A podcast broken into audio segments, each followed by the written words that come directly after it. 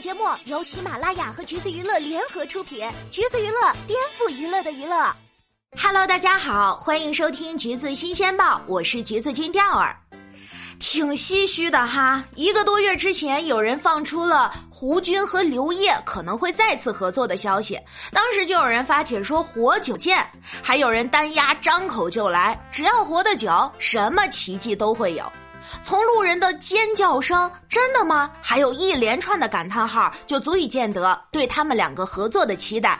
而这期间呢，调儿也听到有人说了，说人经纪人都辟谣了，还有人说这无非是一个溜粉的瓜。而直到上周，消息正式确定了，评论也再次变成了“过年了，不敢想象”。得知他们两个要一起走红毯，粉丝是激动到流泪和满屏的口吐莲花。唉。怎么说呢？他俩的 CP 有多让人上头呢？至今还有人觉得君夜是真的。哎，当然了，俩人不可能是真的，这都各自结婚了，孩子也都各自生了俩。很多人都觉得内娱 CP 界的天花板是他俩，肯定没人反驳。这么看来呢，确实君夜的后劲儿实在是有点强。从时间上来说吧，距离两人正式牵手的那部作品，至今都已经二十年了。呃，咱就按照二零零一年《蓝雨》的正式上映时间来算，而从年纪上来说，一个已经四十三岁了，连火华社社长、东北土特产代购都成为了时代的眼泪，而另一位六八年的都能当很多人的爸爸了。两位中年大叔实在不是很多冲浪少女能磕得下的对象，而状态上呢，他们两个如今都是老婆孩子热炕头，也不存在磕糖时会上头的取向不明的那种暧昧地带。这么看来，他俩这对 CP 的硬件啊，确实是算不上好。可为啥俩人就是能让人一上头就是二十年呢？而且看这个趋势，大家可能接下来还会继续磕下去，更是成为一部分人的 CP 天花板。今天咱就来唠一唠吧。君夜 CP 的开始呢，其实是源于二十年前的电影《蓝雨》，这也是他们第一次以主演的身份合作，可一出手就成为了无数人心里的意难平。跟如今磕 CP 必备的人设带感相反，蓝宇的人设实在是不算好。胡军演的汉东是一个靠着高干子弟身份开公司的老板，看上了刘烨饰演的蓝宇，一个从东北到北京上大学的穷学生。两人的开始，在导演的眼里是不带任何感情的利益关系。更具体一点吧，刘烨演的蓝宇只是陈汉东的一个工具。这一点从他的原著《北京故事》里也可以得到佐证。这个故事呢，也是一个再简单不过的爱情故事了。始于利益交换，之后因为世俗而分开，在重逢时已经物是人非。而一场意外让两个人最终阴阳两隔。人设确实是不讨喜，剧情呢也不够曲折离奇。而让人二十年之后还在意难平的原因，首先是真实。制片人张永宁在看到原著之后，联系到了和男友密恋七年的关锦鹏，决定让他来导演这部电影。因为对角色的感同身受，导演蓝雨的过程里，关锦鹏就加了不少自己的真实经历在里面。像陈汉东带蓝雨回自己家的一幕，就是他的真实经历。电影里的一句台词是导演经历过之后的有感而发。连影片最终呈现出的只是一个看似简单的爱情故事，也是她对和男友威廉十二年的感情总结，那就是没有理由要把它复杂化，因为导演真实经历过，才知道他们经历的痛苦和纠结，以及怎样去低调处理这份不被大多数人理解的感情。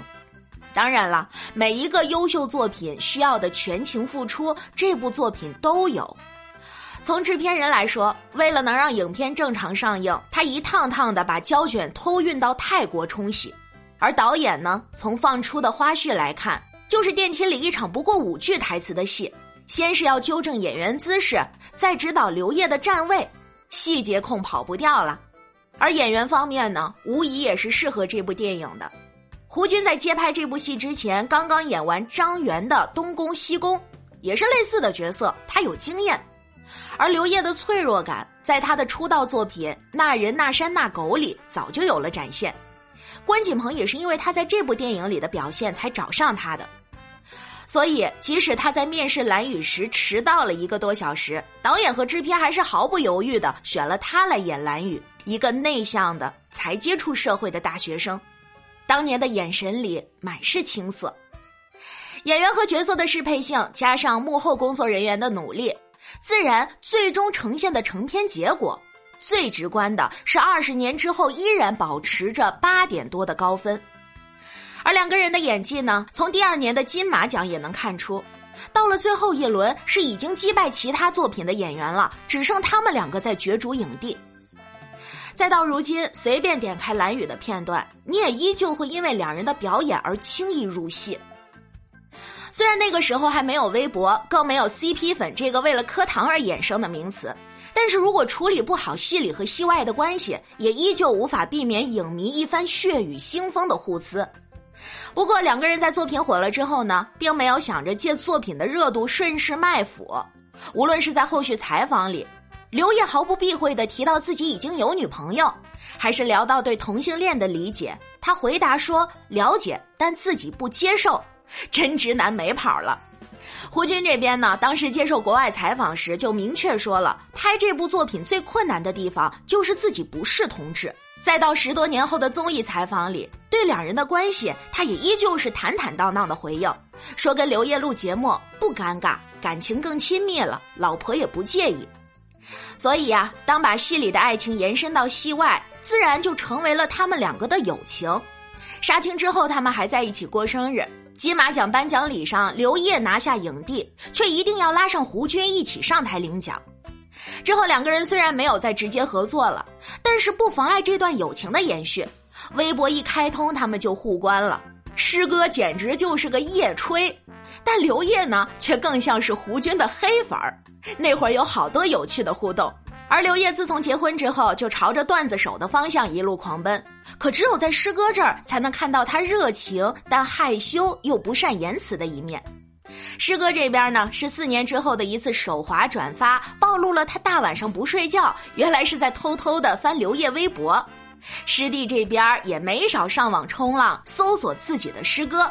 而这些互动都是在《爸爸去哪儿》没开播之前，而等到了《爸爸去哪儿》开播，可就真的应了胡军在各种采访里对刘烨的描述，像个小孩儿，在师哥面前秒变生活不能自理，戴个眼罩也要师哥来，各种的日常照顾随处可见；而在师弟面前，武功盖世的乔帮主也能变成操心的老母亲，篝火面前也要拦着刘烨，生怕对方被烧着。可是千防万防也防不住对方被命运给绊了一跤，只是这一次呢，他们两个人还都新添了爸爸的身份，这份感情也自然的延续到了对方孩子身上。诺一哭了，是他胡伯伯第一个上去安慰，而刘烨就比较直男了，安慰康康的方式就是直接阻止对方吃肉。果然吧，直男的关心方式就是容易让人产生误会。当时康康还以为刘烨是不准自己吃饭呢，委屈到直接哭了出来。节目上，因为还有着其他爸爸的集体活动，难免会稀释只属于两个人的感情浓度。要说好磕，还得是节目外的微博上。刘烨因为拍戏缺席了一期录制，而胡军这边呢，则是出山之后第一时间报平安，告诉刘烨两个孩子好着呢，放心。甚至到了节目后期，已经用上“咱娃”这种词儿了，看来是真的把对方当成亲人了。事实证明，真的是没有错。康康、诺一都成为了他俩共同的儿子。到最后一期全家团聚，看到胡军女儿刘烨像是对自家孩子一样，摸摸头，来了个拥抱。节目散了，但感情却没有。两年之后，胡军举办自己服装品牌的发布会，师弟不仅到场助阵，还有心的附上了和关锦鹏的照片，让人一秒梦回蓝雨。是真的很会了，不仅自己支持，还带上了老婆孩子，全家一起给师哥助阵。九儿办成人礼的时候，刘烨全家再次到场。就因为二十年前的一次合作，两人的 CP 能让人磕到今天。在这背后，磕的还是两个人和幕后工作人员带来的历久弥新的好作品，是两个人对戏中情侣、戏外兄弟关系的得体处理。是，就算有着十年的年龄差，两人戏路也不同，事业没啥交集，却依旧不忘记在日常琐碎里给对方关心。而这份师哥师弟的友谊，两人一坚持就是二十年。二十年的友谊，一个对普通人来说都不算短的时间跨度，在名利至上的娱乐圈就更显得弥足珍贵。如今两个人就要再次合作了，可能角色再也不是二十年前那次话题劲爆、情感充沛的 CP，但是相信就凭两人这么多年的默契和情谊，管他是什么情，君夜 CP 只怕是又要迎来一波永远的神的刷屏了。其实呢，像他们这样的感情，从剧中的爱情到戏外的兄弟，两人的 CP 可能早就已经超越了 couple 本身的含义，是人还在心未远的坚守，是向我们展示了感情最好的模样。希望他们这份友谊能够长长久久的维系下去。好啦，今天的节目呢就是这样了。如果你想获取更多有趣的娱乐资讯，欢迎搜索关注“橘子娱乐”公众号，时髦有趣不俗套，就在“橘子新鲜报”。我们下期再见喽。